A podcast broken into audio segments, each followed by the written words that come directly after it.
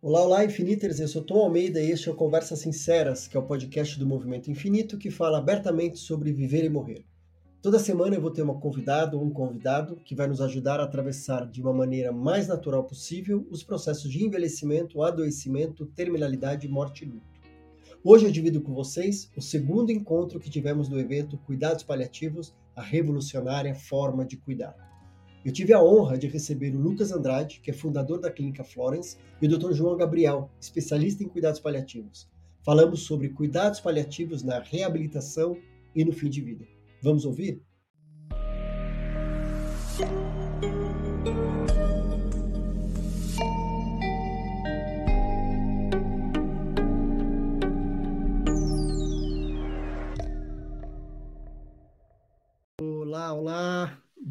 Noite, boa noite a todos, todas, todos os meus queridos Infiniters.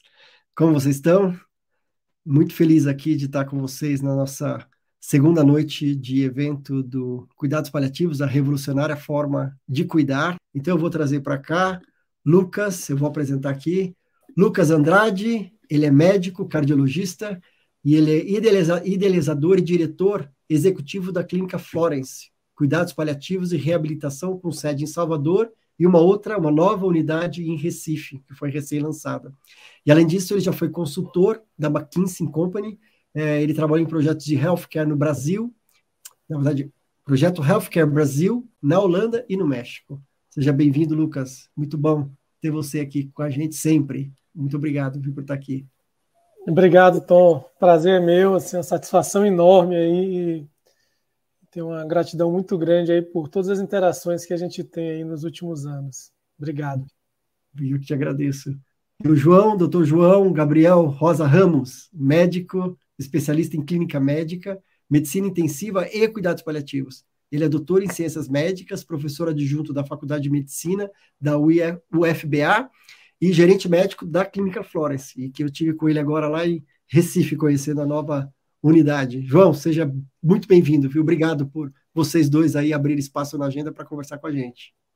Eu agradeço, Tom. Obrigado aí pelo convite. Boa noite para todo mundo que está assistindo nessa terça-feira à noite.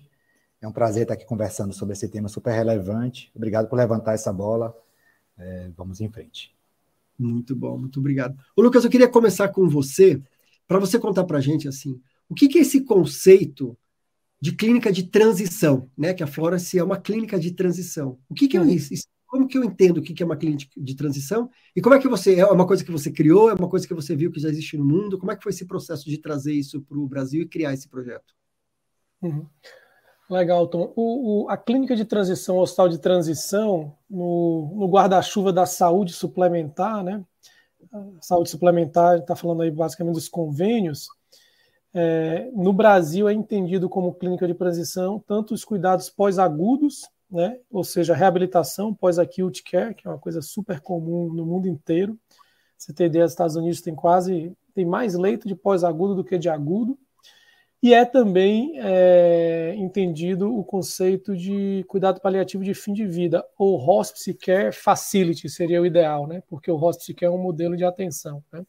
Então, enquanto outros países terminam segmentando isso mais, né? Nos Estados Unidos você tem o hospice em si, você tem o long term acute care, que é o hospital de, de crônicos, né? De, de alta complexidade. Você tem o, o inpatient rehab, que são pacientes com reabilitação intensiva. Portugal tem as unidades de convalescência, as unidades pós-agudas, né? No Brasil, na saúde suplementar, esse guarda-chuva de transição envolve essas duas condições: cuidados de fim de vida e reabilitação. Ambas são condições onde você tem uma, uma vamos chamar assim, você tem uma porta de saída para o paciente. O paciente ele não vai para a instituição para morar. Ou ele vai porque está com cuidados paliativos na fase final de vida, e se a gente olhar para a Florence, 80% desses pacientes vão a óbito, com a média de permanência em torno de 25 dias.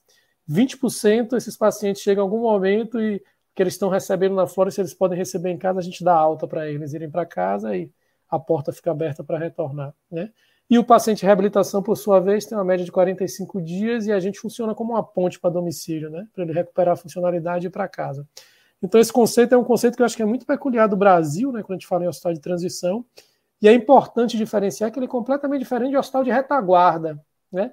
O retaguarda está associado a uma condição permanente de cuidado continuado, né?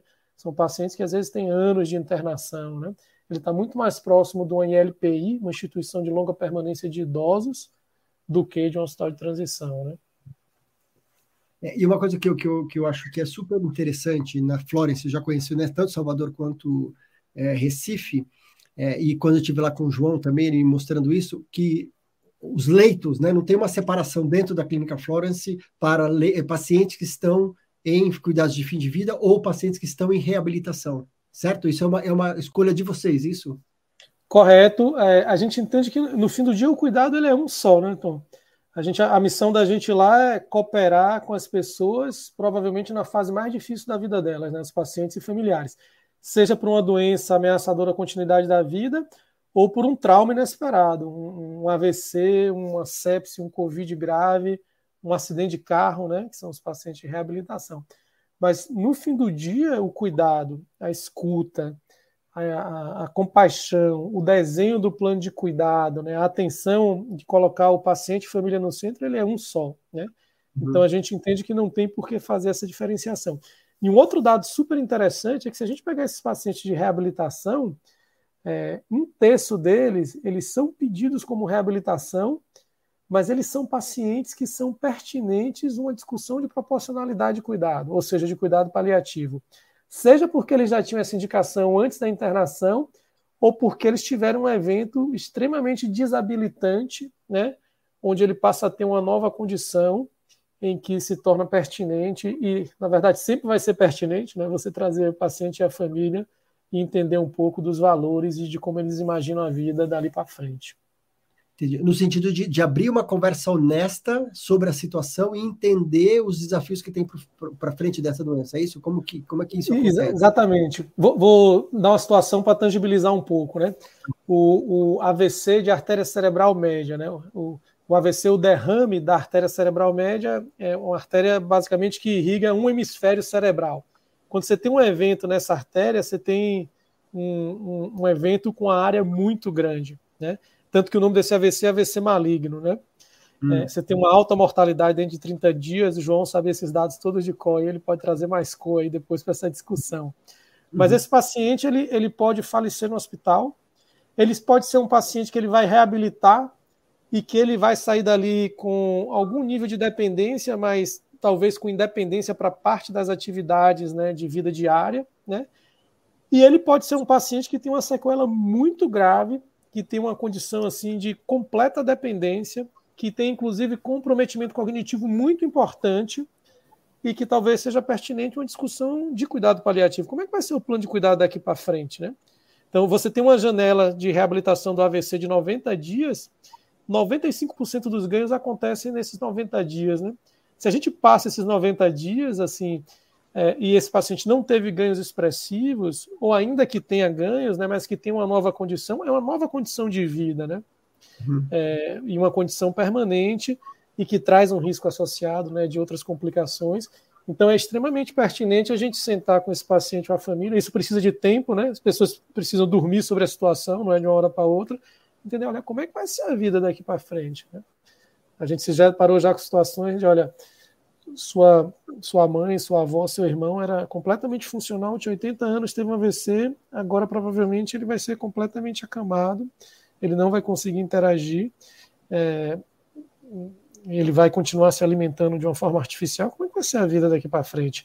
Só que muitas vezes são pacientes que tinham uma condição que eram rígidos até a véspera de internarem no hospital, né? Então, uhum. é, essa discussão é muito mais difícil tanto para os profissionais de saúde, mas também para a própria família, né? porque não tinham uma proximidade ou uma condição progressiva. Então, esse é um exemplo clássico, né? que esse paciente ele pode ser um paciente de reabilitação funcional e ganhar funcionalidade, pode ser um paciente que vem a óbito, inclusive dentro do hospital, e, e, e, entre essas duas coisas tem uma zona cinzenta enorme, onde na maioria das vezes é pertinente você fazer uma discussão de como é que vai ser o plano de cuidado futuro, né? Inclusive uhum. dentro da própria Florence, né, do hospital de transição. Olha, e se seu pai tiver um novo AVC aqui dentro, né? O que é que faz sentido a gente fazer, né? Vamos tentar uhum. pensar um, um, pouco em quais são os cenários possíveis aqui, né? a despeito do melhor esforço da gente enquanto equipe e de vocês enquanto família super engajadas, pode ser que as coisas não deem certo, né? Então, uhum. você antecipar discussões difíceis é, é, muito mais fácil do que você tomar em cima da hora, né? Teve um evento, em uma questão de minutos, horas, você precisa decidir, transfere, não transfere, volta para a UTI, não volta, né? Então, o papel da gente, é, eu falo isso o tempo inteiro, nós somos facilitadores, né? O protagonismo, a caminhada é do paciente e da família. O que a gente faz aqui é instrumentalizar, né? É, é, trazer elementos, é trazer o máximo de informações possíveis e ajudar essas pessoas nessas tomadas de decisões compartilhadas, né? Então a gente uhum. sai um pouco daquela posição tradicional extremamente paternalista, onde você tem uma, uma, uma medicina marcada pela assimetria de conhecimento, né? Onde o doutor sabe tudo que tem que fazer e o paciente tem que obedecer para uma posição de, olha, a gente está aqui para facilitar a discussão, para trazer mais informação, para, enquanto adultos ou seres humanos que vocês são, a gente possa tomar decisões com o máximo de informação e viver as consequências dela da maneira mais coerente possível. Né? Perfeito. Ontem a gente falou bastante sobre isso. É, eu até eu faço sempre quando eu falo com profissionais de saúde, eles me perguntam, mas como eu tenho essa conversa? Uma conversa tão desafiadora. E eu sugiro sempre assim: o primeiro ponto é tira o jaleco tira o jaleco, literalmente ou metaforicamente. É, que é justamente isso, que é, que é sentar e ter uma conversa honesta, primeiro sobre o que está acontecendo, mas principalmente para entender né, desse paciente, dessa família, é, quais são seus valores, quais são seus desejos, quais são seus medos, quais são suas dores, quais são seus sonhos, o que ele está entendendo como isso está acontecendo. Então, primeiro essa conexão humana, para depois, a partir disso, ver quais são os melhores recursos de conforto e decisões que possam vir a ser tomadas né, no futuro, caso aconteça isso, esse cenário, o que a gente vai fazer. É, então, e como tem gente, muita gente aqui né, que não é da área da saúde, em nenhum momento a gente está falando sobre abandonar, né? Quando você citou, se o seu pai tiver novamente um AVC. Então, isso não é sobre abandono, e é sim sobre uma decisão de cuidado. O João, qual que é essa diferença? Me fala sobre isso, porque inclusive eu queria também que, você falasse um pouco sobre essa sua, essa sua história né, profissional, porque você é um médico, trabalhou com medicina intensiva e agora cuidados paliativos. Então, são coisas que bastante diferentes, certo? O, o intensivista normalmente está ali assim, é salvar a vida a qualquer custo, não importa o que naquele momento. O cuidados paliativos vai olhar para a qualidade dessa vida, desse conforto. É. Acho que conversa um pouco, inclusive, sobre essa conversa anterior que a gente estava tendo e que o Lucas estava trazendo também as informações, que é um pouco do contexto da incerteza, né? Então, acho que tem dois temas que são importantes, eu vou tentar falar das, das duas formas aí, das duas perguntas que você falou, Tom, mas esse aí, por favor, vai me interrompendo aí conforme a gente for entrando aí, fica à vontade. Mas eu acho que tem dois temas principais, assim, um é que a gente, esse perfil de paciente, o paciente é, tanto o paciente da UTI quanto o paciente que vai para a Flores é um paciente que a gente tem muita incerteza de prognóstico, em boa parte das vezes. Principalmente para o paciente que não é aquele paciente que já está indo com uma definição clara de cuidados paliativos de terminalidade nos últimos dias ou semanas de vida. E nesse contexto de incerteza prognóstica, é, quando a gente entra, quer dizer, a gente não tem uma certeza do que vai acontecer com o paciente, né, a gente não sabe qual é cenário que vai se apresentar ali para frente, se é um cenário de melhora, de recuperação, se é um cenário de estabilidade, se é um cenário de piora, quando a gente olha, quando a gente vai para os dados, a gente fica às vezes fica assustado, assim, assustado no sentido de muito é, de ser de os dados eles não refletem muitas vezes o pensamento que a gente tem, né? Então muitas vezes a gente pensa assim, a gente viu isso com alguma frequência, por exemplo, na pandemia, né, da Covid, aquela história, né? Saí da UTI, venci a Covid, acabou, não te, é, tô, tô, curado, acabaram todos os meus problemas, né? Na prática, quando a gente vai, vai vivenciar as pessoas que tiveram, que têm doenças crônicas graves, que evoluem com, com período de exacerbação, quer dizer, momento de piora e que precisam de internação por conta disso, ou, ou pessoas que, tive, que mesmo que não tenham tido doença, que mesmo que não tenham doenças crônicas graves, mas que tiveram uma doença aguda grave, a gente percebe que o impacto dessa situação ela se estende por mais tempo do que o que normalmente a gente pensa, né? Então, sair da UTI, sair do hospital, muitas vezes é um recomeço, mas é um recomeço diferente, um recomeço lidando com novas, com uma nova realidade, tanto física, quanto mental, quanto emocional, é, além de sequelas novas, mas medos novos, ter vivenciado de perto a, a perspectiva até do, da finitude, né, da morte, tanto esse paciente quanto a família, coisas que às vezes nunca se passou. Então, isso gera muita necessidade de cuidado após é, esse período aí de internação mais aguda. E isso é, isso é uma situação que a gente via com muita, a gente vê, na verdade, né, com muita preocupação por ser uma ruptura que a gente tem, tanto no sistema público quanto no sistema de saúde suplementar. Né? Você sai do hospital agudo, você tem ali uma rede ambulatorial, mas a conversa nesse meio do caminho, né, como é que a gente lida com, ele, com esse paciente, ela muitas vezes não é feita da melhor maneira possível. Isso aí tem, hoje já temos diretrizes, né, trazendo que inclusive assim, entre entre os cuidados que precisam ser feitos com esses pacientes, um dos itens que está lá, um dos quatro itens principais, é a discussão de objetivos do cuidado, de valores, de perspectivas futuras e de colocar a vida, né, tentar, re, tentar ressignificar aquele, aquela situação e aquele momento. Então, quando a gente coloca ali, a gente faz isso deliberadamente, né, de não é, de não colocar em silos, né, de não separar ali a, os perfis de cuidado, tem a ver com um pouco de incerteza, quer dizer, a gente vai ter que, a gente entende que a gente tem a obrigação de trazer essas situações, né, trazer essas discussões mesmo para quem não está pensando nisso naquele momento, porque uhum. isso pode ajudar lá na frente.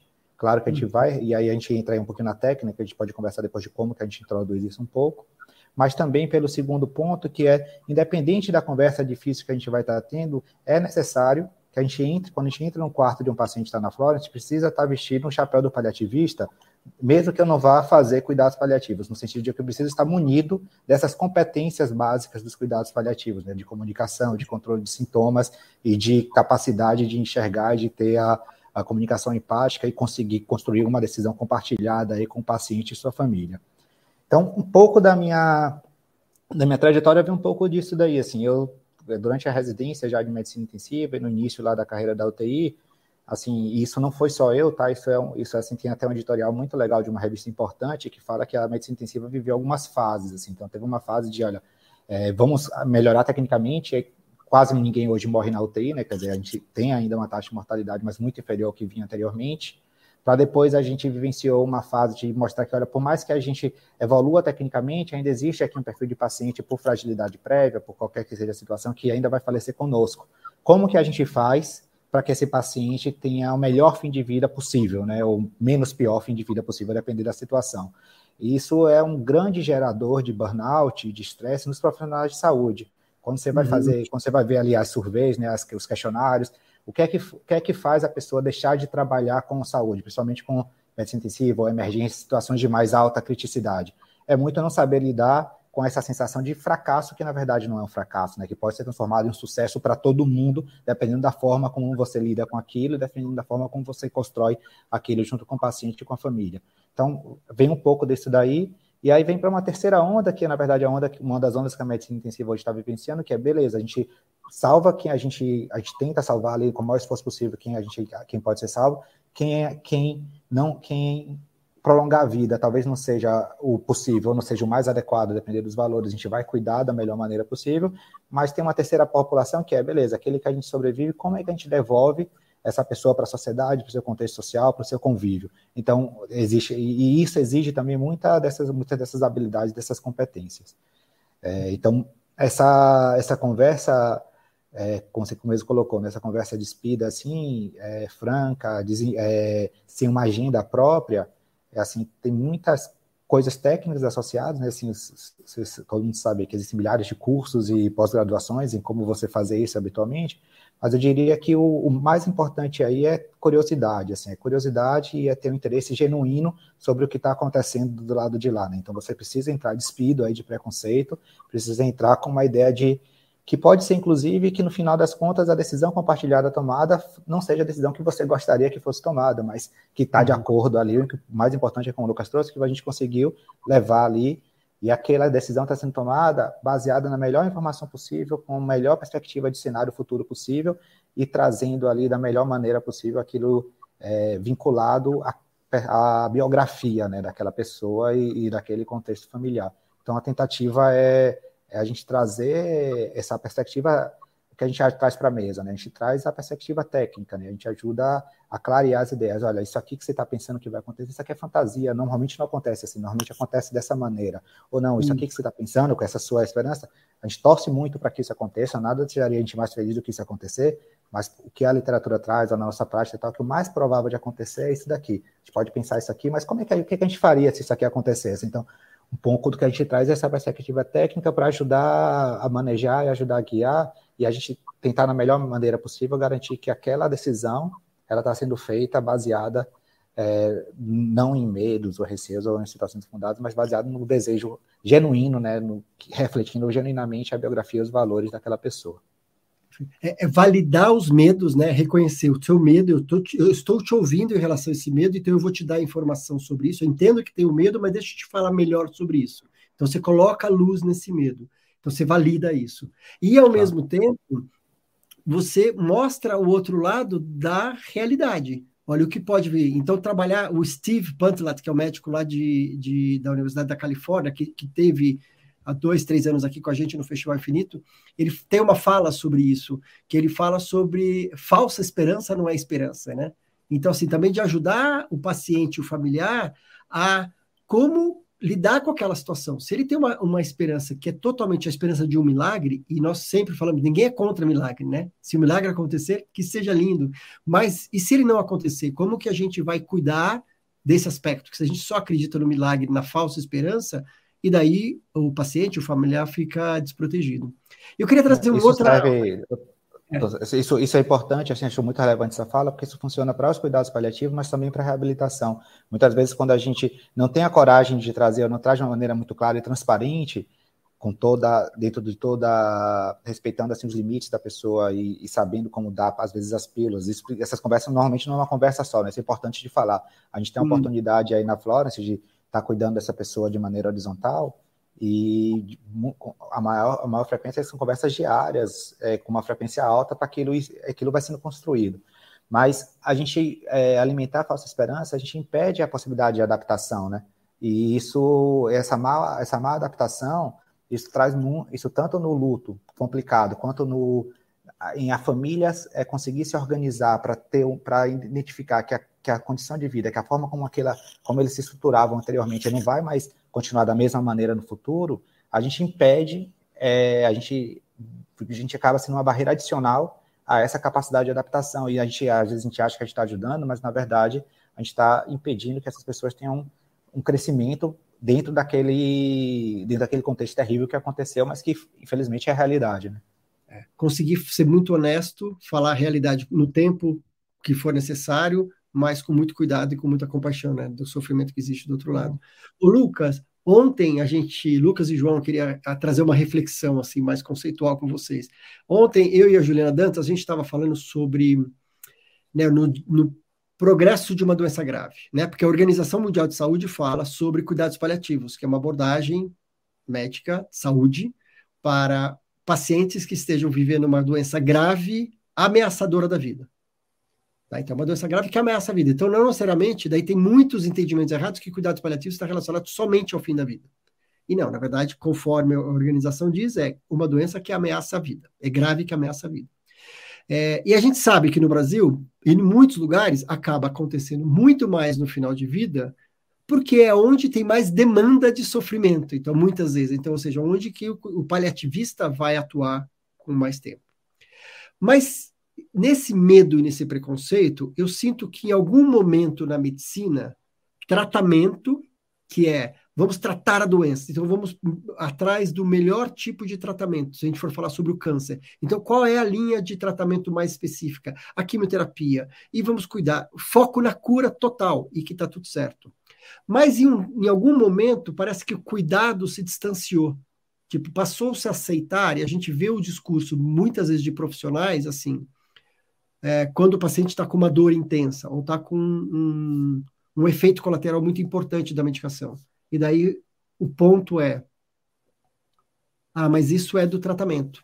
Isso é por causa da quimioterapia, ou isso é por causa do câncer, ou isso é por causa. Então, vem essa resposta simples, é, e não o, é por causa disso e nós vamos cuidar dessa forma. Então eu venho falando muito quando que a gente, como que a gente vai poder trazer de novo cuidado e tratamento juntos e eu acho que dessa forma, inclusive, a gente começa a evitar esse medo de cuidados paliativos. Cuidados paliativos é cuidado, é sobre cuidar da dor, é sobre cuidar da dor física, emocional, espiritual.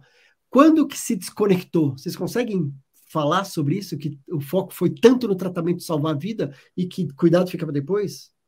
Óbvio que eu estou sendo bastante carregando na tinta aqui. Mas, uhum. Lucas, o que você acha disso? É, eu não, primeira resposta, não. Não sei quando isso se desconectou, mas o segundo ponto é se desconectou, né? É, é, é muito claro na vivência e, e a, gente, a, gente, perdeu muito daquele médico de maleta, né? Antigamente, né? Cara, aquela referência e, e, e, e como cuidar, né? Isso os cinco convites traz isso de uma maneira linda, né? Como cuidar está em pequenos gestos, né? De você fazer uma escuta ativa, de você preparar um café e quanto tem de, de amor no cuidado, né? E de repente as coisas ficaram. É... Eu acho que isso tem a ver com, com assim, eu, eu falaria de dois eixos assim. Um deles assim a quantidade de informação disponível e, e talvez uma pretensão de que tem que se saber tudo, né? E o segundo, uma perspectiva muito singular do profissional de saúde e mais ainda do médico, de que ele precisa saber tudo, né? Então a gente, infelizmente, a gente parou um pouco no tempo, né? Tem uma fala de um, de um colega chamado Daniel Branco, assim, que é muito interessante sobre é, ou os médicos, os estudantes de medicina, os residentes, todos nós médicos, ou a gente começa a entender de gente, né, de soft skill, e como é que você engaja uma pessoa numa conversa, como é que você lida com a frustração, né?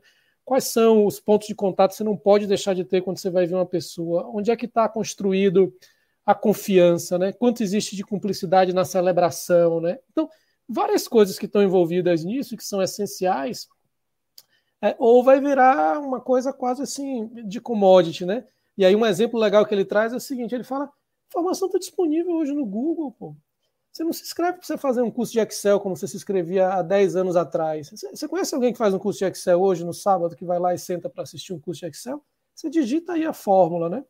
E no conhecimento médico, é, isso aconteceu, né? Se você assina o UpToDate ou se você faz uma pesquisa em fontes confiáveis, você tem acesso à informação num nível e qualidade muito detalhado, né? Então, eu tenho situações assim, situações pessoais de família, de eu ir num especialista, colega meu, que eu não sabia nada sobre o assunto, me aprofundar bastante, porque era uma situação delicada, e chegar lá eu estar discutindo coisas muito técnicas, né? Então, qualquer profissão que foi pautada pela assimetria de conhecimento, ela está sendo reinventada, né? E a medicina, ela tinha um aspecto, além da questão humana, mas tinha um aspecto dessa assimetria de conhecimento, né? De que o médico sabe o que eu tenho que fazer, né? Eu vou no neurologista porque ele que sabe o que tem que fazer, ele que vai mandar eu fazer, né? Então, eu acho que se perdeu um pouco esse lado humano, o lado da assimetria, ela continuou né, nessa sensação de o médico detém o conhecimento no momento que a informação está muito disponível, e aí eu acho que criou um pouco esse desbalanceou, né? Você perdeu a parte mais do contato, que tem a ver com vínculo, vínculo, por sua vez, tem a ver com tempo, né? E ninguém hoje tem tempo, né? Você pode ser um profissional excelente, você não vai fazer um vínculo numa conversa de três minutos, né? Eu, eu, eu falo geralmente que isso é igual à força de trabalho, né, que a gente tinha lá em física, é força vezes tempo, né? Maior força do mundo, tempo zero, então o vínculo é trabalho, né? Uhum. Então você não tem tempo, você tem escassez de tempo, o cuidado ele demanda tempo e se carregou ainda uma figura do médico que precisava deter o conhecimento. Tem a capa de uma revista época que é fantástica, né? Ela fala 10% das condutas médicas em 10 anos elas vão ser comprovadamente neutras ou deletérias, né? Você tem ideia do que é isso? Assim, a gente não sabe. Né? O Marcelo Parque, que foi professor do João, falava: talvez a gente entenda um 20, 30% do que acontece com, com o corpo humano, e a gente tem a pretensão de saber tudo, né? Então, eu acho que esse lugar atrapalha muito.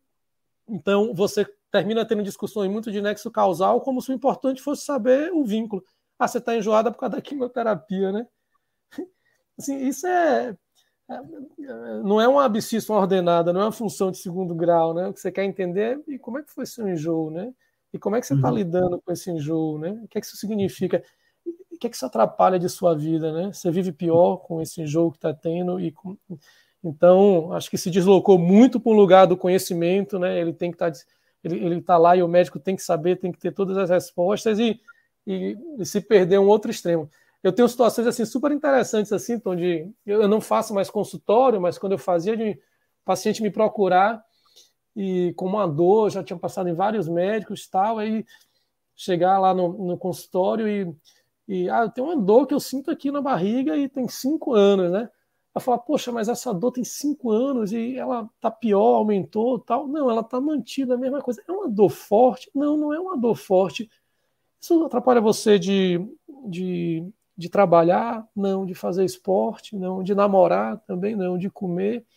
Não. E você não perdeu peso? Cinco anos essa dor, uma dor discreta, já fiz tantos exames e tal. Ela fala, olha, eu não sei o que você tem, mas eu tenho certeza que não é nada grave, né? Mas você não vai pedir um exame, uma ressonância? Não, você já fez um monte de exame. Eu não sei o que você tem, né? Mas assim, isso não está fazendo, por tudo que eu conversei com você, minha sensação é que isso não está fazendo você viver pior, nem vai fazer você viver menos, né? E é. eu não sei o que você tem, mas assim, visivelmente, o paciente sair e falar, pô, esse médico não funciona para mim, né? Esse cara não sabe, né? E nem, e nem tem a pretensão de saber tudo. Esse é o pior, né? Entendi, entendi. Então, acho que em algum momento essas coisas se perderam aí, né? E, e bom, eu divaguei mais do que respondi, viu, Tom? Mas acho que não tem uma resposta concreta. O que eu vejo, queria até ver o João também, porque assim, o que eu sinto, né, que eu venho é, nesse momento hoje, a gente for fazer uma fotografia do Brasil e do mundo, vai. Eu acho que a medicina nos últimos 100 anos, vai, teve uma evolução absurda, né, que é maravilhosa, evoluímos muito, então seja, a gente tem hoje, é, o, tanto é que a, consequência, nós vivemos muito mais, com muito mais qualidade de vida e tudo mais, então daí o porquê? Porque a gente foi aprendendo a como dominar as doenças, como curar, como fazer isso, e como, então a gente foi quase que no geral, é, e a gente, os profissionais de saúde, e nós delegando para os profissionais de saúde, tipo, a possibilidade de que a gente vai viver para sempre. Então a gente colocou a morte, colocou o final de vida, colocou tudo escondido. E agora a gente está no momento de falar, não, não é bem assim. Acho que a gente passou, acho que o pêndulo foi muito para um lado, a gente está trazendo o pêndulo mais para o ponto do meio, de absorver tudo de bom que a medicina traz, mas também tudo de importante que é o cuidado. Não é só sobre o conhecimento, é sobre. E eu tenho convocado aqui, eu falo para os nossos seguidores aqui, que essa revolução que a gente está falando de cuidado parte muito da gente, é a sociedade civil que vai ter que mudar o comportamento, ajudar essa mudança de comportamento com os profissionais de saúde, com as instituições, com os hospitais, com os planos de saúde, de exigir esse tipo de cuidado também. Tá bom, além deste tratamento que você está me dando, como que você vai cuidar disso? Então, acho que a gente está resgatando isso, de, é, de ser um, a comunidade envolvida nesse processo. É, Ô, João, você percebe isso? Você sente isso assim de ter pacientes e familiares mais informados e querendo participar disso? Tudo bem que vocês estão num lugar que, né, bastante, quase que uma bolha clínica Florence, que as pessoas já estão mais nesse lugar, mas no geral, com seus colegas e tudo mais. É, é perceptível o tamanho desse envolvimento da sociedade nessa mudança e dessa pedido por cuidado além do tratamento? Acho que sim. Acho que tem, tem várias coisas legais aí que vocês trouxeram que vale a pena explorar adicionalmente. Assim. Primeiro é que a gente. Aí eu, eu sou médico, gostaria de estar aqui botando mais brasa para minha sardinha, mas uhum. a gente dizer que a gente está vivendo mais por causa da medicina, eu acho que talvez seja um ponto que a gente deve refletir, assim, não quando a gente diz exatamente sobre a medicina. Tem algumas, uhum. tem algumas, algumas análises, algumas colocações assim que o pessoal traz e aí desde Steven Pinker a, a, a, outras pessoas que lidam com a parte de racionalidade e filosofia do conhecimento propriamente dita, que o que, é que eles trazem, assim, se a gente for pegar assim, as drogas mais eficazes na, na medicina, se for comparar com, a outras, com outras coisas, por exemplo, aí entra a parte de saúde pública, né, e a gente não está falando nem necessariamente de vacina, mas de saneamento básico, de acesso à alimentação, de melhoria de qualidade de, de moradia e de acesso à informação de uma forma geral, é, talvez a, o que a medicina tenha feito aí para aumentar a nossa expectativa de vida, desses 30 anos que a gente aumentou a expectativa de vida de vida de 1900 até 2020, tem gente que fala que desses 30 anos a medicina é responsável por algo em torno de seis meses, mais ou menos. Então, isso obviamente são cálculos, são estimativas, mas isso, isso vem de uma. Isso aí traz uma outra perspectiva que acho que tem a ver com o que a gente está conversando, que é de medicalizar, né? Então, a gente medicaliza o sofrimento, a gente medicaliza um desconforto, a gente medicaliza o sentimento, a gente medicaliza a morte, então a gente acaba trazendo tudo para o colo da medicina, e quando eu falo medicina, eu digo, eu estou trazendo aqui para o colo das profissões de saúde em geral, situações que são situações da vida, né? E a gente muitas vezes procura respostas, porque a gente, às vezes, a gente ainda não tem resposta nesse momento de verdade. Então, eu acho que tem, vocês trouxeram super bem, que eu acho que tem essa questão aí do, da, do saber, que é super importante, e eu, eu, acho que a gente traz isso aí como uma questão de dupla via, né? Não é, tem a postura paternalista, mas muitas vezes tem a quem está buscando também, às vezes, que é aquilo, e a gente tem visto, sim, essa transição. Uma, da, uma, das, uma das coisas que a gente tem visto, assim, a gente vê isso para o lado bom, então a gente vê isso para é, pessoas que vão mais informadas para a consulta, que não vão mais sozinhas para a consulta, que é, pesquisam sobre suas doenças antes, que têm coragem de interromper o médico e perguntar. É, tenho dúvida, por que essa medicação nessa dose, por que assim, como é que eu tô, e se eu tiver isso, o que é que eu sinto? E eu não estou falando nem de, não estou falando de discutir a conduta ou o diagnóstico, mas de trazer mais. querer é. saber mais, trazer seus receios, suas preocupações, colocar na mesa como que aquele tratamento, como aquele diagnóstico influencia a minha vida, né? E o meu dia a dia, que no fim das contas é, é o mais importante, né? A gente tem, tem que ter esse, esse binômio. Então, isso a gente tem visto, isso é um aspecto super positivo. E isso, claro que isso às vezes sai para. acaba. O pêndulo vai para outros lugares, né? Então, a gente tem isso, isso tem, isso tem visto isso aqui, mas a outro lado que a gente precisa prestar atenção também é que toda essa todo esse cuidado é, e principalmente quando a gente vai com cuidado à saúde, né? E a gente eu acabei de falar de medicalização, mas existem coisas que são é, de, de conhecimento específico. A gente tem existe a técnica associada, né?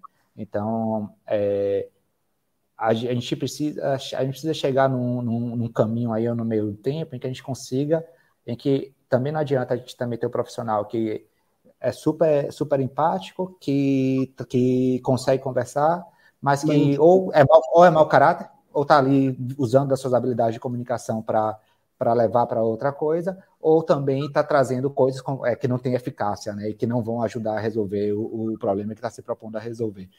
E, e, e isso aí, para mim, assim, uma, uma, coisa que a gente não trouxe para a mesa, que é porque ainda porque é contexto, contexto, é de contexto é mais complexo de resolução, é que muito parte pelos incentivos, né? A partir do momento que a gente medicaliza ali a, aquela coisa de medicalização funcionalidade, traz isso aquilo uma perspectiva, uma perspectiva unicamente tecnocêntrica, acaba que a gente também só remunera a tecnologia. E aí isso, isso é super importante. Então, uma conversa que o Lucas tem de 40 minutos é, vai para remunerar ele a mesma consulta de alguém que fala três minutos e prescreve uma medicação que vai ou não vai fazer efeito. E a gente vai remunerar aquela, aquele cateterismo, aquele marca-passo desnecessário, mas a gente não vai remunerar ou não vai incentivar, ainda que isso não seja incentivo financeiro, a conversa ou a deliberação que, que não leva à execução de um procedimento desnecessário. E isso é super complexo, porque é difícil a gente falar do que, do que, do que, o que foi feito, do que não foi feito. A gente depois olhando para trás a gente fala, poxa, esse, não, esse procedimento ele é, não deveria ter sido feito ou poderia não ter sido feito. Se a partir, principalmente quando não há uma complicação associada, né? A pessoa sai super feliz, né? Pô, fiz, aquilo melhorou, aquilo me curou, ainda que não tenha a relação. Então, eu acho que passa um pouco sobre, passa pela questão aí da medicalização, dessa questão do saber, mas tem uma questão super importante que aí você traz um ponto relevante que no fim das contas quem, quem pode influenciar isso é, o, é quem está ali demandando o serviço, né? É o paciente, é, é, o usuário do sistema de saúde, seja público, seja privado, porque é essa pessoa que, ao, ao, ao ser usuário, a ser o cliente final ali, é a pessoa que vai, que pode influenciar um pouco de quais incentivos que, que devem ser tomados, né? Como é que a gente, como que a gente incentiva esses profissionais a tomarem mais tempo fazendo algo que agrega mais valor do que algo que simplesmente acrescenta é, mais tecnologia, acrescenta custo, e custo hoje em saúde, paradoxalmente, é retorno financeiro para as instituições, né? Então a gente tem essa questão um pouco paradoxal assim. Não, isso entenda assim, só para deixar claro. Eu acredito e, e, e, os dados mostram que isso não é feito de má fé. A pessoa não faz isso porque ela quer uhum. ganhar mais dinheiro, ela não faz isso pensando vou fazer algo que não é bom para o paciente, porque vai me dar mais dinheiro. Mas esses incentivos, eles são psicológicos, né? eles são ali subjacentes, eles são subconscientes, inclusive. Assim. Então, se a gente quer transformar é, e, e revolucionar a forma de cuidar, a gente precisa mexer também em como a gente incentiva e como a gente dá o empurrãozinho para o que a gente considera que é a melhor, que é a forma de cuidar que agrega mais valor ou mais adequada. E aí ninguém mais importante para isso do que a pessoa que está ali, que é o centro daquele cuidado e que é a pessoa que é o objeto final, né, no final do sistema de saúde, o objeto final é a restauração, recuperação e manutenção da saúde do paciente e de sua família. Perfeito. É, eu queria que vocês me ajudassem, que a gente está com quase 450 pessoas, depois tem mais milhares de pessoas que vão assistir isso.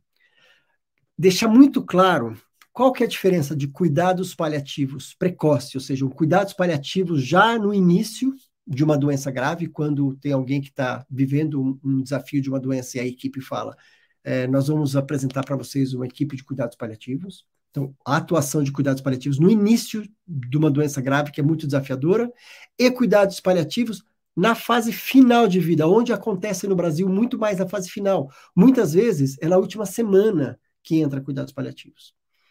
É, e tem alguns estudos, tem um estudo, né? Vocês vão saber falar muito melhor do que eu, um estudo muito importante que mostra, né? Pacientes que têm cuidados paliativos por mais tempo, eles acabam vivendo mais, em média três vezes mais, porque tem qualidade de vida. Qual que é a diferença do cuidados paliativos desde o início, lá no início de um, de um diagnóstico, né? Na fase mais inicial, e final de vida? Qual que é a diferença em um e outro? É, eu acho que uma forma de ver é a intensidade, assim. Então, a gente, dentro de tudo que a gente tem falado, e enquanto abordagem de cuidados paliativos, né, é, o, o, ideal, assim, a, o modelo ideal é que a abordagem dos cuidados paliativos ele se inicie no momento do diagnóstico de uma doença grave ameaçadora à vida.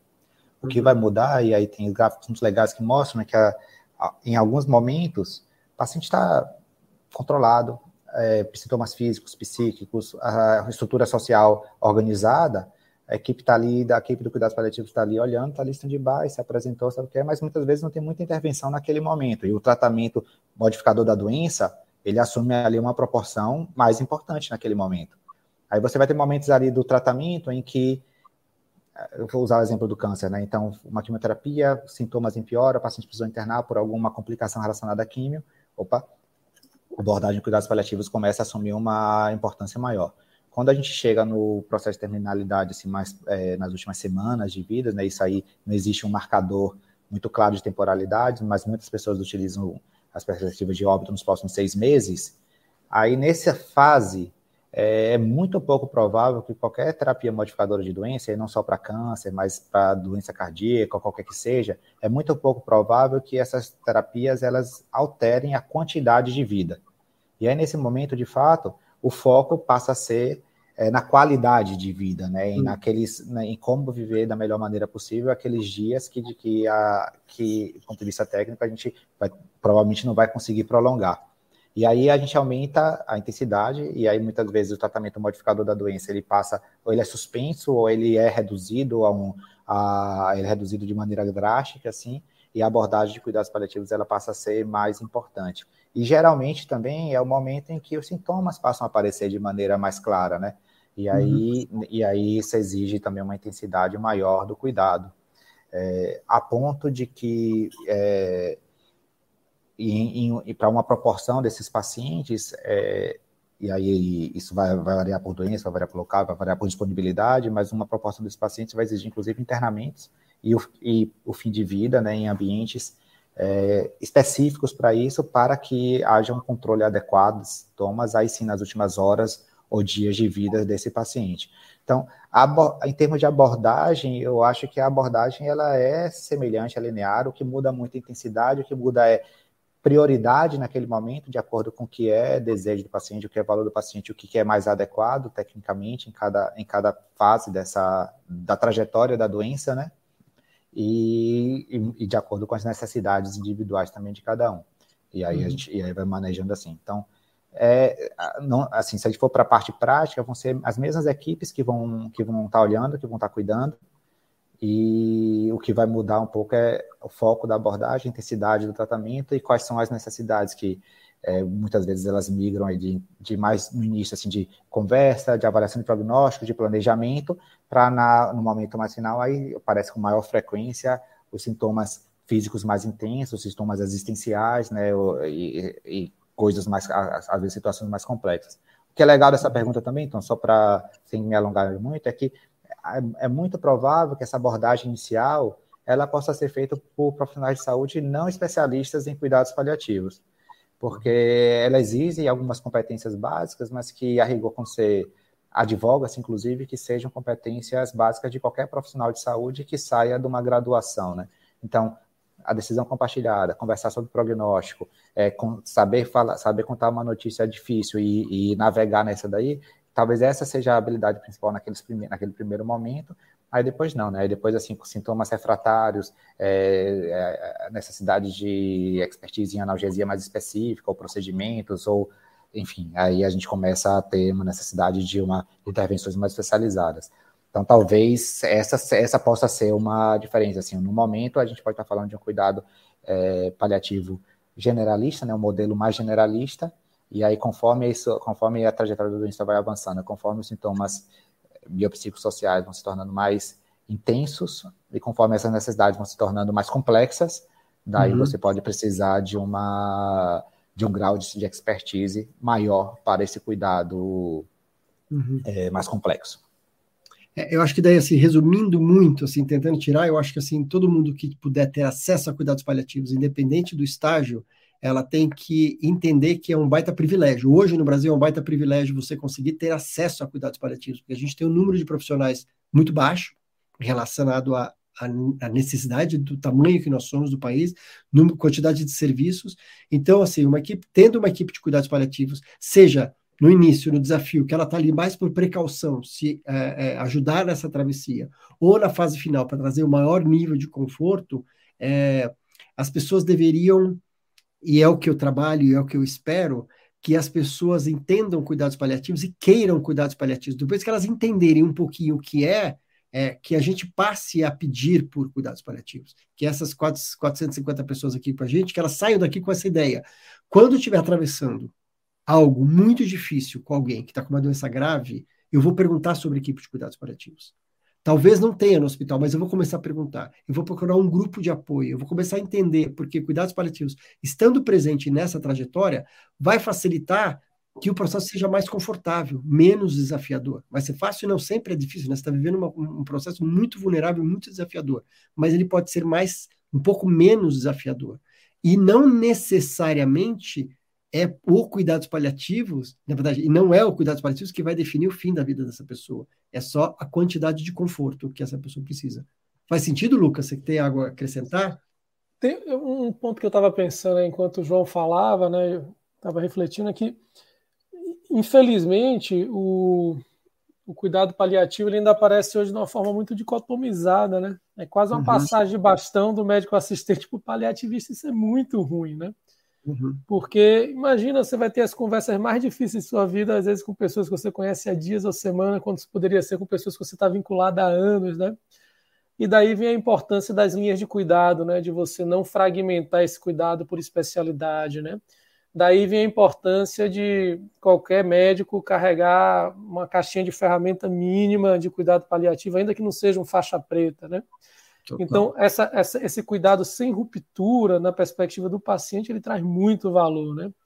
Então, infelizmente, a minha impressão é que isso não é a realidade ainda hoje, né? A gente tem muito essa passagem, essa mudança de, de, de equipe, mas o ideal é que você tivesse um médico que continuasse te acompanhando, ainda que ele agregasse outras pessoas, né, com competências talvez mais avançadas na equipe, mas que ele mantivesse o protagonismo dessas conversas difíceis, dessas decisões, né? Isso, do ponto de vista de quem está sendo cuidado, faz muito mais sentido e, e existe muito mais vínculo e é, é como deveria ser, ser, navegado, né, nessa linha de cuidado integral, né? Uhum. Perfeito. E, então, agora falando um pouco sobre essa situação no Brasil, né, que a gente vem, acho que a gente vem melhorando, não dá para negar que a gente vem melhorando, a gente tem conversado aqui, a gente está com né, um monte de gente ouvindo ontem, muitas pessoas, milhares de pessoas inscritas e tudo mais, querendo saber mais, então a gente vem numa mudança importante de cuidados paliativos, mas a gente está longe ainda de ter um cenário ideal. E vão alguns anos para que isso aconteça. É, eu queria ouvir de vocês dois. O que, que vocês acham que é fundamental que aconteça, que a gente comece a fazer para que a gente consiga fazer uma transformação radical na disponibilidade de cuidados paliativos no Brasil?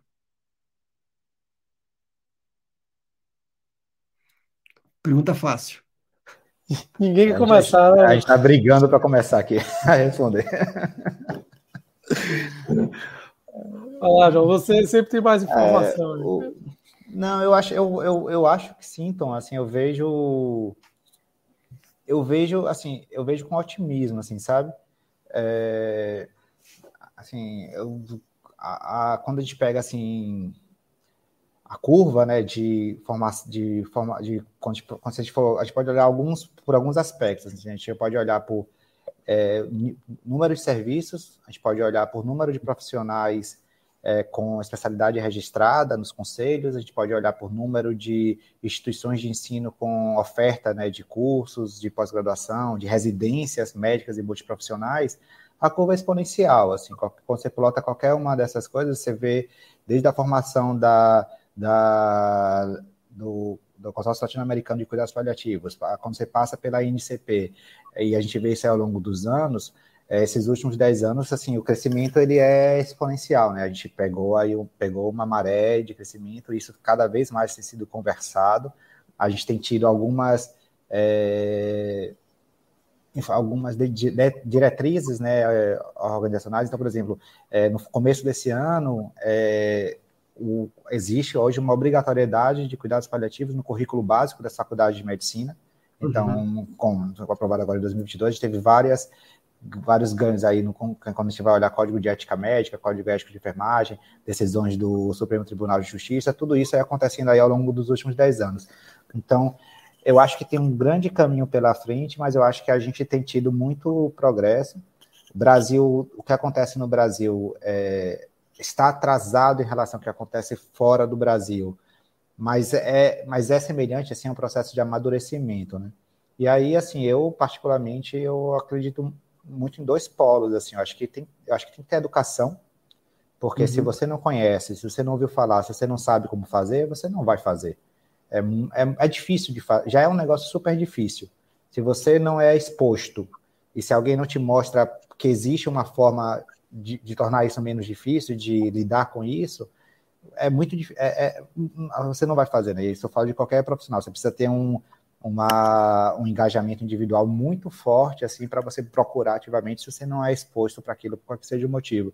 E a, uhum. e a minha e a experiência, assim, quando a gente fala de educação, é que as pessoas elas estão muito abertas a esse tipo de discussão e elas pensam sobre isso e trazer essa e trazer essas provocações, dar essas ferramentas é, é super útil para a prática. Assim. Então, quando a gente lida com os residentes, informação, e aí a gente recebe lá na Florida não só residentes médicos, mas residentes de todas as as profissões de saúde, quando a gente recebe os alunos. Então, é, essa, essas pessoas elas estão ávidas por isso daí. Então, acho que um tema, um, um, um, um, espaço é a motivação, mas tem um segundo também que precisa trabalhar, que é incentivo, né? Porque por mais que a pessoa tenha exposição e tenha aquilo, se, se aquela carreira, se aquele aprendizado, se aquilo não, se a pessoa não, não, não vê, não consegue enxergar que aquilo vai trazer um, um retorno prático para a sua, sua carreira profissional, né? E aí eu não falo nem só necessariamente carreira de remuneração, propriamente dito, mas de, de, de prestígio, de status, de, de, de, de, saber de, de aquilo ajudar na sua prática habitual, é, por mais que aquilo também você também não vai ter incentivo para aquilo, aquilo ser colocado em prática. Então acho que precisa do empurrãozinho aqui, que é a exposição, que é o que é o ensino, mas a gente precisa também trabalhar através dos incentivos, e isso aí tem vindo tanto através das políticas né, de, de cuidados paliativos, então a gente tem política nacional de cuidados paliativos, de implementação do SUS, ainda muito voltado para oncologia, mas já abrindo para outras, a gente tem as, as instituições acreditadoras, quando a gente fala para a saúde suplementar, que praticamente hoje exigem assim que as instituições venham a ter também uma abordagem né, de cuidados paliativos para os pacientes sejam candidatos. Então, esses incentivos e aí não necessariamente significa remunerar a mais por isso, embora seja, seja útil também, mas é colocar, colocar essa prática dentro da nossa estrutura habitual, né? A cuidados uhum. paliativos ele tem que deixar de ser um outsider, ele tem que deixar de ser, não é rebelde, nada, ele é, é os cuidados paliativos precisam ser incorporados à, à, prática habitual de todos os profissionais de saúde, se for, e aí eu uhum. acredito muito nesses dois, no empurrãozinho daqui e puxar, e puxar daqui pelo, pelo incentivo, então acho que precisa ter um mix aí, um pouquinho dessas duas coisas, pra, se for de maneira bem simplista, assim. Entendi. Perfeito. É, o, que, o que eu falo assim, no infinito, né? Agora em agosto, o infinito, como eu já estou envolvido nisso há seis anos, infinito está fazendo cinco anos agora em agosto, e sempre a, a, o meu mantra é: a gente precisa criar repertório, que as pessoas tenham repertório para saber sobre cuidados paliativos, para ter repertório para falar sobre finitude, sobre luto. Então a gente vem trabalhando muito, criando muito repertório.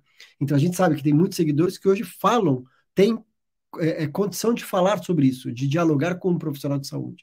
E além disso, de ter uma coisa que eu falo de criar musculatura emocional, que é de sustentar uma conversa sobre isso, de ter coragem de abrir. A gente viu um depoimento de alguém aqui que, ou por causa da conversa de ontem, ela já mudou a forma de cuidar do pai, de, de abordar e de conversar. Então, acho que isso é um ponto. E outra coisa que acontece bastante, a gente fica muito feliz, que aqui a gente está conversando com o público geral, mas tem muitos profissionais de saúde que a gente já recebeu vários depoimentos de falando eu fui buscar uma formação em cuidados paliativos por causa desse dessa live, por causa de, de, todo o conteúdo que vocês vão criando. Então a gente sabe que a gente tem convertido profissionais de saúde a se transformarem, se buscar informação em cuidados paliativos. Então acho que isso é muito é, importante. Você tem alguma coisa a acrescentar, Lucas, sobre isso, do que, que é fundamental a gente fazer? Eu acho que na mesma linha do que João trouxe, né? São dois pilares aí, acho que um é, é de fato a educação, e aí no, no âmbito da formação dos profissionais de saúde específico, né? Como o João falou, precisa ser by default, não exceção, né? Uhum. E o outro é sociedade mesmo, né? E eu acho que esse movimento que você tem feito aí traz um, um grande legado nesse sentido. E o outro é de remuneração, né? Então, é, precisa ser olhado de uma maneira diferente, né? Você uma reunião familiar que você faz um alinhamento, uma reunião de uma, de duas horas de plano de cuidado futuro, ela, ela precisa ser remunerada pelo valor que traz, né? Existe esse descolamento do que é, que é valor para o paciente, valor assistencial, o que é, que é valor é, para o modelo de remuneração ou para o hospital, né? O não indicar, ele precisa ser remunerado também, né? Hoje a gente só remunera o que indica, o que faz, né? Uhum. E, e, o deixar de fazer, no sentido de, de aplicar alguma intervenção invasiva, ele não é não é remunerado. Então, acho que eu diria que esses dois pilares aí são o que eu acredito para a gente ter uma transformação e concordo que se caminhou muito nos últimos anos. Uhum, perfeito. Eu, a gente já, já vai caminhar para abrir para perguntas, mas eu queria falar um pouco sobre, agora levando para o mesmo cuidados de fim de vida, é um dado que sempre me impressiona quando eu vou na Florence, Lucas, é que você ainda tem vários dados e tudo mais. E tem um, um índice que é o NPS, né, que é de qualidade, e que de, índice de satisfação né, das pessoas que, que vão lá, ou seja, os familiares, e ele é altíssimo, né, é de quase 100%. E eu falo que a grande maioria das pessoas que estão respondendo aquele questionário, que estão quase 100% satisfeitas com o serviço, elas perderam uma das pessoas Sim. que elas mais amam. Talvez foi o marido, foi o pai, foi a mulher, e elas estão 100%. Então, ou seja, o que é isso? É dignidade. Então, não é sobre a morte, é sobre a dignidade de cuidado. Fala, meu pai morreu, mas ele foi bem cuidado. É, fala um eu pouquinho com... sobre isso. É, eu, eu, compartilho exatamente da mesma sensação, viu, Tom? A gente tem um, um NPS, e o NPS, lembrando só, né, aquela pergunta de 0 a 10, quanto você indicaria esse serviço, avalia a experiência, né, de uma, de uma maneira muito muito fidedigna. Então, o NPS ele pode ir de mais 100 a menos 100, na verdade. Né? Todo mundo pode ser detrator e aí o NPS é menos 100. E na Florence, o de pacientes em cuidados paliativos, ele é 94%. Né? O que, que isso significa? Né? E com menos de 6% de perda. Então, é um dado super consistente e replicável. Né? Não é porque teve uma seleção dos... Desfecho não desejado, experiência positiva. Né? Por mais que você tenha sido bem cuidado, ninguém gostaria de ter esse desfecho. Né? Uhum. Fazendo um paralelo, né, tinha um, um, uma metáfora lá do, do Flávio Gicovati, aquele psicanalista que fazia o café filosófico, né, de, olha, na vida, o, o, não é só você ser turista, né, que você quer chegar no lugar o mais rápido possível, o lugar que todo mundo vai, então, seja de avião do que você quer chegar, né, então, é muito mais uma caminhada de peregrino, né, onde a trajetória, o caminho percorrido é tão importante quanto onde você vai chegar, né, você conversar com quem foi lá para Santiago de Compostela, não é onde você chegou, né? É o que você fez no caminho, né? Então é mais ou menos isso que o NPS tem contado para a gente, né? Um ponto quase filosófico, né? Importante não é necessariamente onde você vai chegar, mas é como você vai chegar, qual a trajetória, o que é que vai ser percorrido até lá, de que forma, é o como, né? Então esse é um dado assim que impressiona a gente e dá combustível para a gente para falar, olha, esse negócio é, é, é, impressionante, né? Tem um orquidário lá em Salvador, né? Não sei se você já deve ter visto, né, Tom? São familiares de pacientes faleceram que muitas vezes voltam lá, né, para trazer orquídeas e para e para cumprimentar as pessoas que cuidaram do ente querido, né? É um, um, você tem uma ideia, um NPS de acima de 60% é considerado um bom NPS no setor de saúde. A média dos hospitais privados, a ANAP, a Associação Nacional dos Hospitais Privados, é de 59%. Né? É, eu, acho, eu acho incrível justamente isso, porque assim, a pessoa, a família volta é, para esse momento de gratidão, né? Vai lá agradecer mesmo o cuidado, a dignidade. E eu tive, uma vez que eu tive em Salvador, eu conheci uma família que estava lá de volta é, e criou um vínculo, uma, uma, uma sensação super é, de pertencimento ao local. Então, isso é, é, é essa é uma riqueza muito grande, né, Tom? Assim, eu, eu, algumas semanas atrás eu estava passando perto do, do morgue, né, onde ficam os, os corpos dos pacientes, e estava a família né, enlutada ali chorando. Aí eu passei, alguém parou para vir me cumprimentar, me agradecer, me dar um abraço. Eu falei, caramba, num momento assim de sofrimento máximo, né? Eu falo, como é que essa pessoa, né, além conseguiu fazer alguma coisa além da dor que está sentindo nesse momento para expressar gratidão por alguém, né? Podia ser qualquer pessoa, né? Você fala, olha o papel que você está ajudando, né, a, a, cumprir aqui, né? E quanto quanto e importante quanto... é, né, que você está fazendo e, e o nível de conexão, né, com, com, com essas pessoas que estão aqui, né? Então é principalmente o impacto no luto, no processo de luto dessas famílias. O quanto que a morte com dignidade e tudo mais, sendo bem cuidado, o quanto que isso ajuda para que as pessoas vivam um processo de luto mais saudável. Vai ser menos doloroso? Não, mas vai ser mais saudável, ele vai viver o processo. É. A, gente tem uma experiência, uma... falar, né, como falar da carta de condolência. A carta de condolência. É. Vai lá, João. Não, que tem uma experiência super legal com isso, né? A gente envia a carta de condolências após o falecimento do paciente na Florence e os retornos, em sua grande maioria das vezes, são super positivos também nesse sentido. De... As pessoas compartilham as cartas, né, João? Retornam, retornam para a gente, compartilham externamente, e quando eles recebem, geralmente, assim, a equipe da psicologia, a equipe do serviço social recebe as mensagens mais bonitas, assim, que a gente consegue imaginar.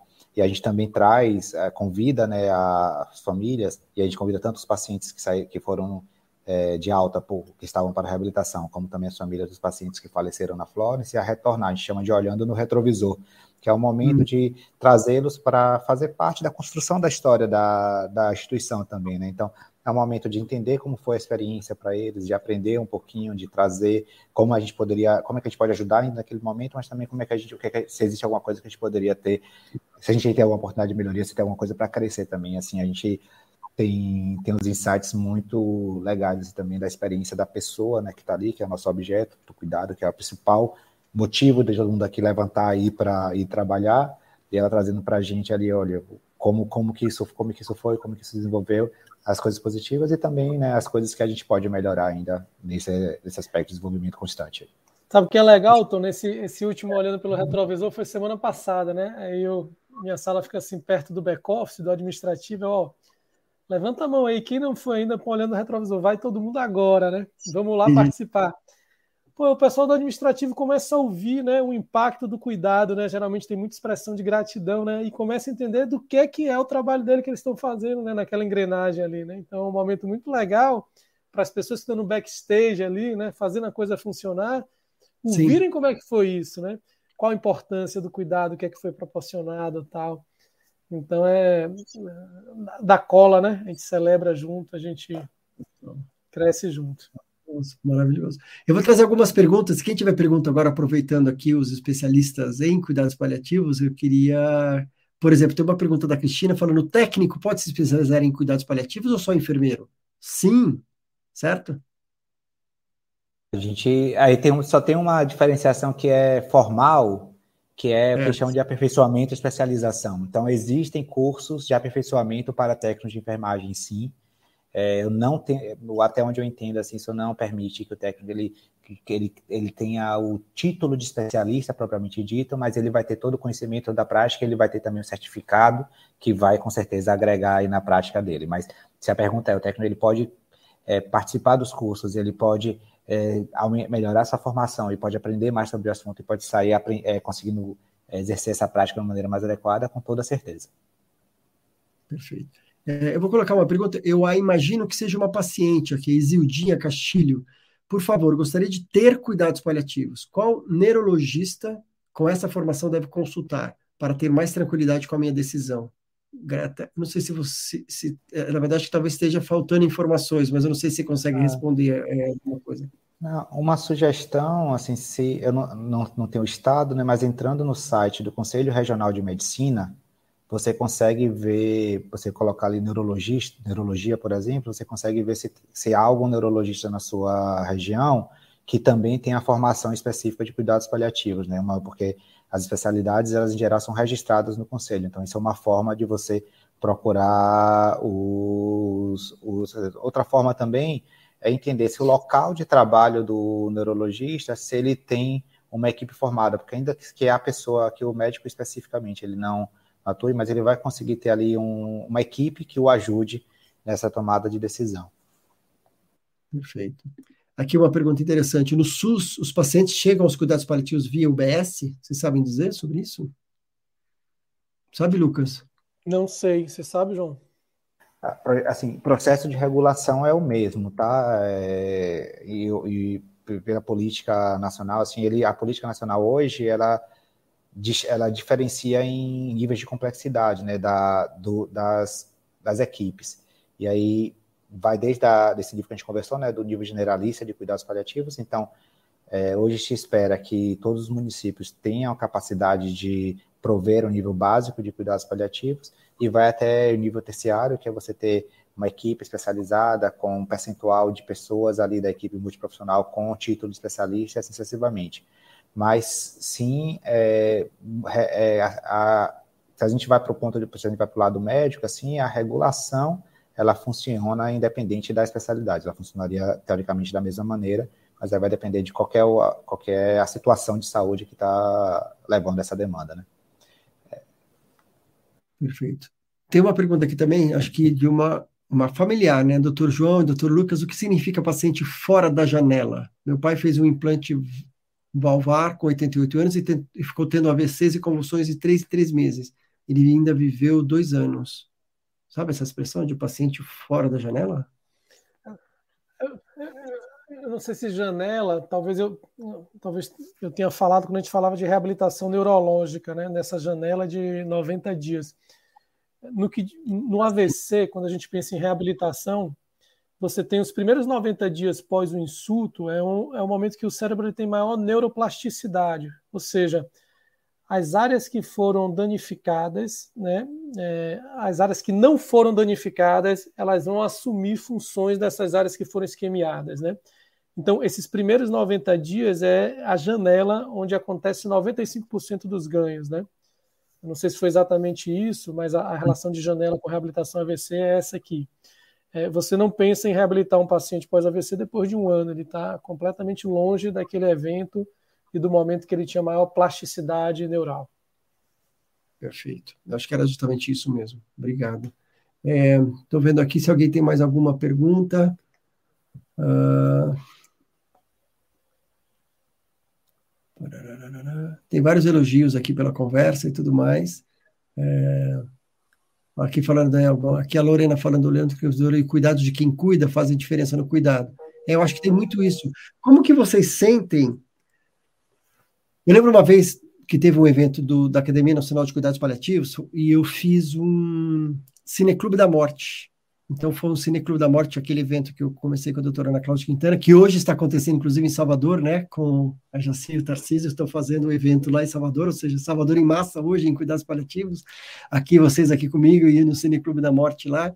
E eu lembro, conversando com profissionais de saúde, lá era que todos eram paliativistas, estava uma sala grande, acho que tinham 180 profissionais, e eu perguntei sobre quantos dali se sentiam reconectados com o seu propósito de vida da medicina quando eles voltaram a começar a trabalhar com cuidados paliativos, se tinham um reencontro com aquela, aquele jovem quando começou a, faz, a, a fazer a faculdade.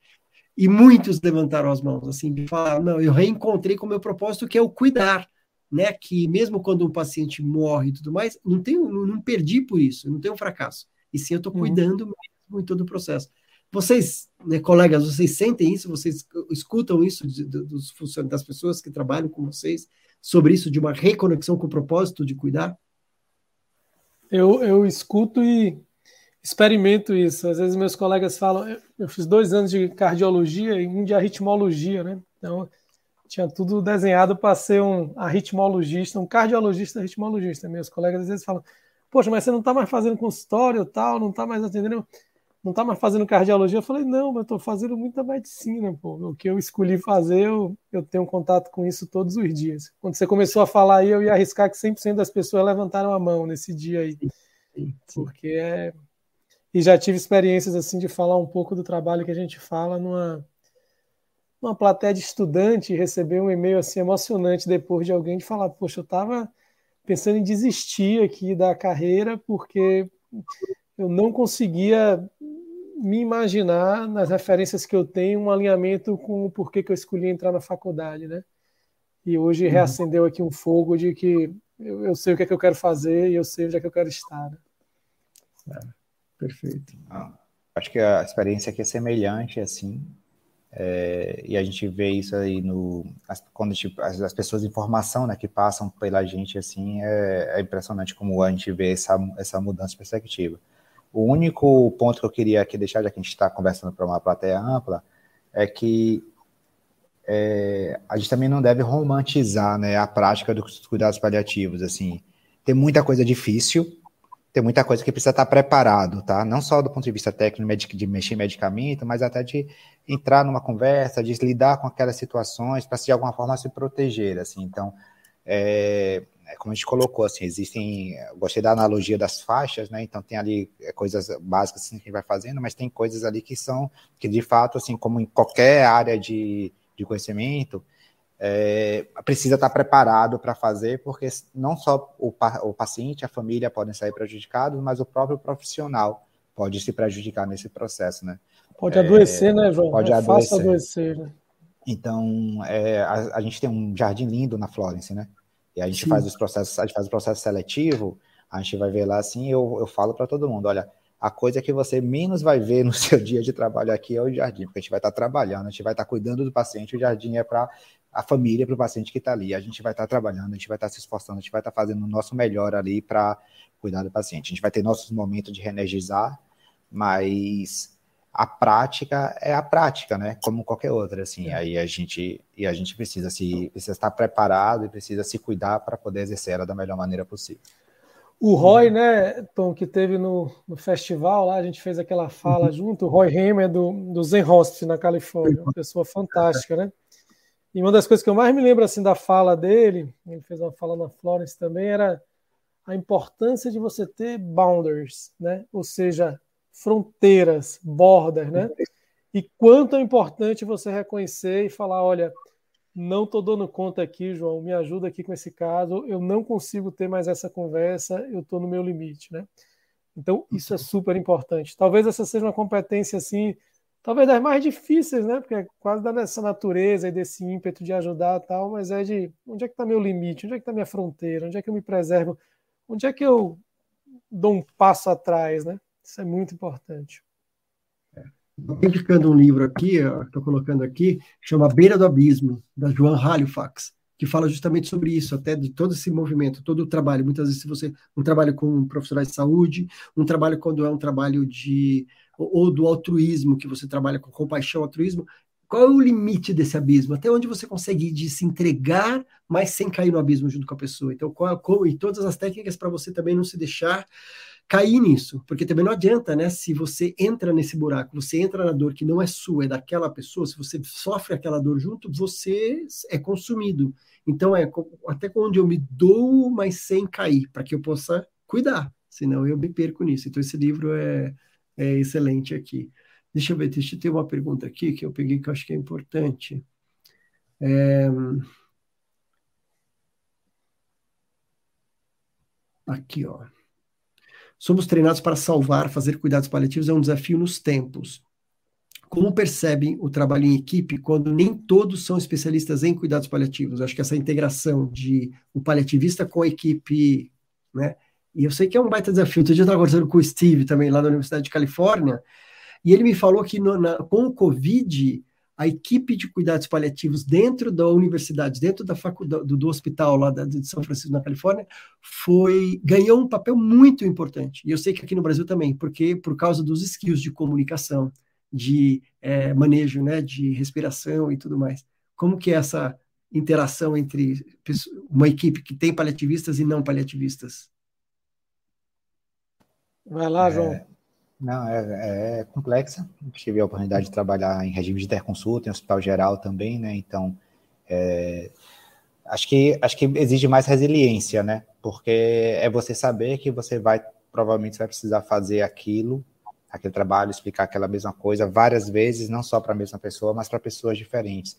E aí, e aí volta a, a afirmar assim, que talvez uma das coisas, quando a gente está sozinho ou quase sozinho, num ambiente maior, talvez assim, mais importante do que de primeira, assim, já tentar montar um mega serviço né, e atender o maior número de pacientes possível, seja gerar o engajamento, né, seja, seja levar ali a, a história, né, construir a narrativa dos cuidados paliativos, mostrar o que é os cuidados paliativos, engajar as pessoas no projeto e, e ajudar a disseminar essas competências básicas. Então, a maior parte das vezes esses projetos de entrada, eles funcionam, eles iniciam sempre algum projeto de educação, né?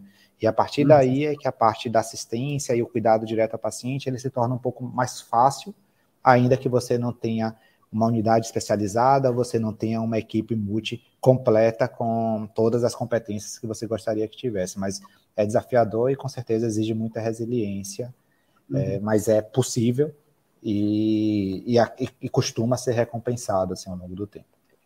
Acho que um outro ponto interessante também é que o lugar que tem uma cultura de um bom serviço de cuidado paliativo, ele traz uma influência muito grande na cultura do lugar, né?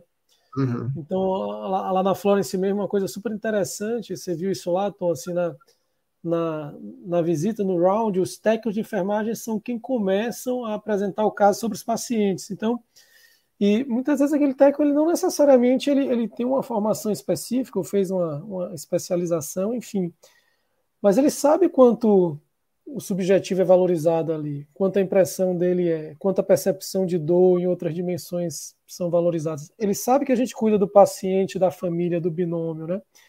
Então, existe sim um desafio, né? Acho que João, João trouxe muito bem, está posto, mas existe também quase uma, uma contaminação né, positiva de você conseguir elevar o nível do cuidado, mesmo para os que não são especialistas ou que não vão fazer né, uma, uma formação específica. Né?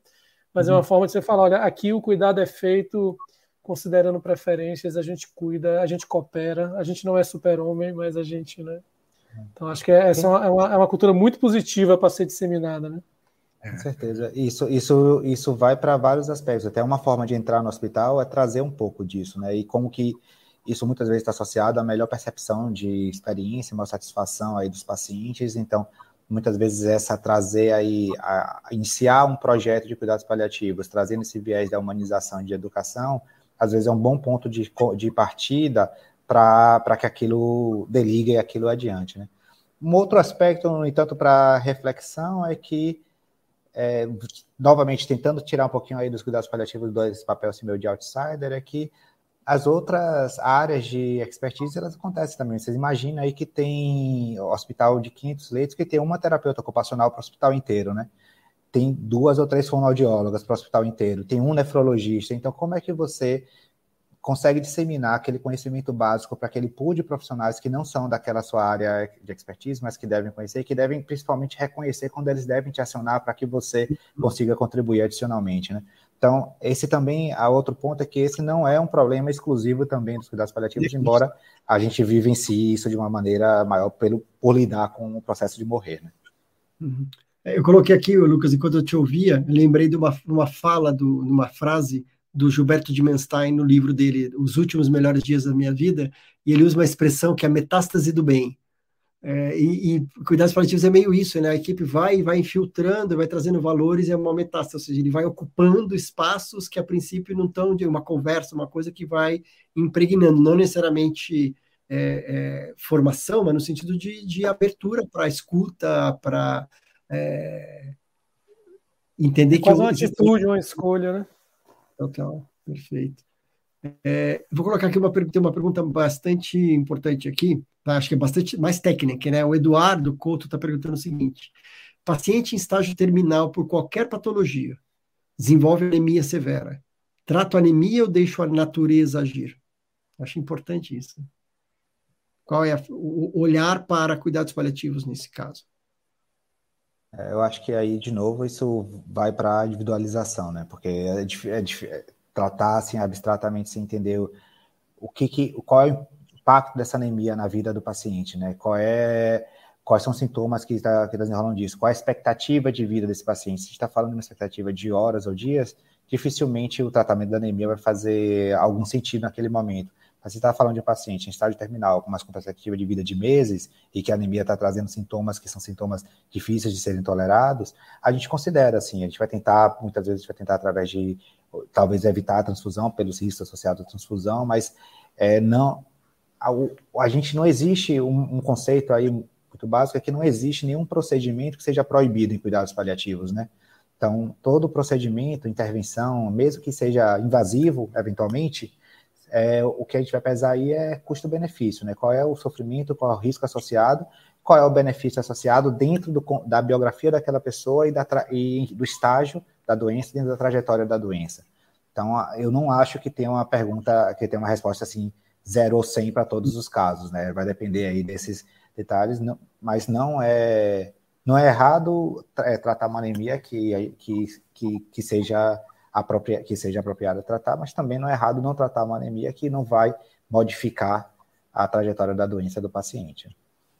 É, é, mas então, eu acho que pode ser uma, uma, transfusão, né, João? Com, pode ter alguns efeitos colaterais, colaterais, algumas implicações, e pode ser um outro tipo de tratamento que não. É, exato. E, e, muitas vezes, e o tratar, algumas vezes, assim, a anemia pode ser um mecanismo de morte natural da paciente também, né? Sim. E a gente não. E dentro dessa dessa questão da, do conceito da ortotanasa, de permitir a, a, boa morte, né, a morte natural, às vezes isso aí pode ser um prolongamento. A, gente não vê, não existe uma diferença conceitual ética entre uma transfusão, por exemplo, e uma introdução de uma ventilação mecânica invasiva, né, uma intubação, uma reanimação. São procedimentos médicos que têm indicações específicas e que vão estar, e vão estar indicados. Então, uma transfusão pode, tanto, pode ser tão distanásica, digamos assim, do, conceitualmente falando, né, do que uma do que entubar o paciente e conectar na ventilação mecânica, né? Então, isso vai depender muito do porquê a gente está fazendo isso e para que a gente está fazendo isso. É, eu acho que o grande ponto em cuidados paliativos é justamente esse olhar, né? Olhar qual é o, o, o custo-benefício, o quanto é necessário, o quanto que isso vai trazer, e não a obstinação pela cura é, a qualquer coisa, né? Às cegas. Então, é obstinação, não, é olhar então, o que isso vai trazer de benefício para esse paciente? O quão importante, é, enquanto isso vai trazer conforto ou desconforto. Então, eu acho que é a possibilidade da reflexão e da análise técnica é, e análise do histórico da biografia desse familiar. Então, é, é colocar isso em pauta e não sair determinado pela busca pela cura cega. Desculpa, Lucas, você ia comentar alguma coisa também. eu ia fazer um paralelo com situações de ferida, de falência cutânea, né? Que é uma situação muito comum que a gente vê. Às vezes o paciente está entrando em fase ativa de morte, está com falência de diversos órgãos e, e, faz uma lesão de pele. E não é incomum a gente receber pacientes assim extremamente frágeis, né? E, e, e quase com a obstinação de que a ferida precisa curar, né? E no final do dia, assim, a, a pele é um órgão, é um tecido, né? O coração ele não vai voltar a ser um coração de, de 30 anos, né? E a é. pele, assim, o, não, o que não quer dizer que essa pessoa precisa sentir dor, que essa ferida precisa ter odor, né? Mas a gente vai estar muito mais preocupado em quais são as implicações dessa ferida na qualidade de vida dessa pessoa, né? E dos familiares, do que tem que fechar a qualquer custo, e às vezes vem com curativos super sofisticados, e você tem um mecanismo que é um mecanismo eminente ali de, de falência mesmo, né? Sim, é. É, é. De novo, é, cada caso é um caso, mas eu acho que o que eu vejo e acompanho em cuidados paliativos é isso: é colocar o cenário, olhar de verdade, né? Olhar sem, sem medo de olhar para a realidade e avaliar vários. É, por várias perspectivas, né? diferentes perspectivas técnicas e humanas. Eu acho que isso que é o ponto mais importante. Ah, eu acho que é isso, assim, eu acho que a gente está chegando no final e eu quero honrar o tempo de vocês, que eu sei que vocês já estão aí é, fazendo hora extra aqui com a gente. Lucas e João, queria agradecer demais é, vocês estarem com a gente. Eu queria dar alguns recadinhos aí finais antes da gente encerrar, que é o seguinte, a gente ontem a gente lançou, cada, cada live a gente tem feito uma missão, porque essa transformação toda que a gente está falando, a gente precisa de mais pessoas participando. A sociedade civil é uma revolução que a sociedade tem que participar, é, e, e, todas as pessoas. Então, eu estou convidando hoje, a gente tem um post, a segunda missão, um post no Instagram que eu vou pedir para as pessoas irem lá, e a Maju vai colocar o link, ela colocou aqui. A gente quer saber um pouco sobre onde, na sociedade, onde você está, e se tem ou não cuidados paliativos na sociedade. Então, só comenta lá. Estou em Salvador, tem cuidados paliativos. Eu estou em Limeira, não tem.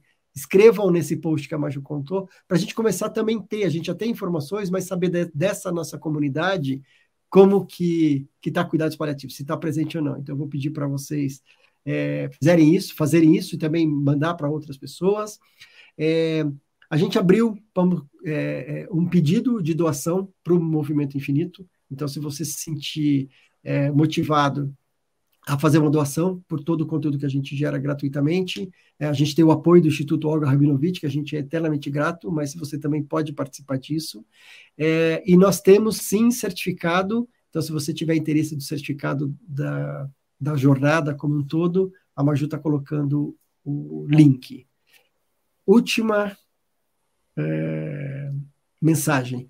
Nós também criamos um grupo do Zoom quem quiser conversar agora sobre tudo o que a gente falou, refletir sobre isso, a Maju está colocando um link no Zoom, ela vai mandar, mandar pelo WhatsApp, para as pessoas vão lá, a gente vai criar salas para que vocês discutam entre vocês. Eu não vou estar tá lá falando, o Lucas não vai estar tá lá, o João não vai estar tá lá, entre vocês, que vocês gerem uma discussão entre vocês, tirem dúvidas, façam depoimentos, é, reflitam sobre o que foi falado. Então, é, vou convidar quem quiser participar, é só ir para outra sala do Zoom e essa conversa vai seguir por lá, tá bom? Muito obrigado mesmo, João, Lucas, obrigado para as centenas de pessoas aqui que estavam com a gente, muito obrigado por estar com a gente, está sendo incrível. Amanhã a gente vai ter uma conversa é, bem importante, justamente falando sobre isso, sobre comunidade, envolvimento da comunidade, da sociedade. Então a gente vai estar o Alexandre é, e a Edileuza, que é uma voluntária lá do projeto de comunidade compassiva na Rocinha. Então, como que é isso? Como que a gente envolve a sociedade para fazer essa transformação? A gente vai seguir com essa conversa amanhã, tá bom? Obrigado, obrigado para vocês, Lucas, João. Se quiserem dar alguma palavra para a gente fechar. Obrigado, Tom. Obrigado, João. Assim, sempre um aprendizado enorme. Obrigado a todo mundo que acompanhou a gente aí. É, um contato meu, quem se eu puder esclarecer alguma dúvida, é lucas@clinicaflorence.com.br. Estou é, à disposição. A gente tem bastante coisa sobre a Florence no YouTube, tem um canal, quem tiver curiosidade aí de saber um pouco mais. E obrigado mais uma vez aí por esse momento. Eu encontro o João todo dia no trabalho, pô, mas raramente eu paro assim para ouvir ele, aprender um pouco e tal. É muito bom. É que nada. E você agradecer. também, então. Obrigado. Obrigado. Quero agradecer aí também a oportunidade e, e parabéns, Tom, assim, novamente, aí, um movimento super relevante, super importante é, esse, esse, isso aqui que você está fazendo aqui, isso aqui é impagável, assim, isso aqui não tem preço e é super importante. É, eu tô, as informações da Flora, sim, a gente, o Lucas já passou aí um pouco do site, eu estou no Twitter também, arroba jgrramos, é, e assim, fica amanhã, quem puder assistir, não deixe de assistir, tá? Esse trabalho do Alexandre é sensacional, tenho certeza que vai valer muito a pena é, aprender um pouquinho amanhã e escutar um pouco do que eles têm de experiência. Uhum, maravilha. Tá ótimo. Oito e meia, pontual. Obrigado para todo mundo. Boa noite. Quem quiser, vamos lá para o Zoom, seguir essa conversa. Boa noite para vocês. Bom descanso. Até mais. Tchau, tchau. Um abraço. Tchau, tchau. Beijos.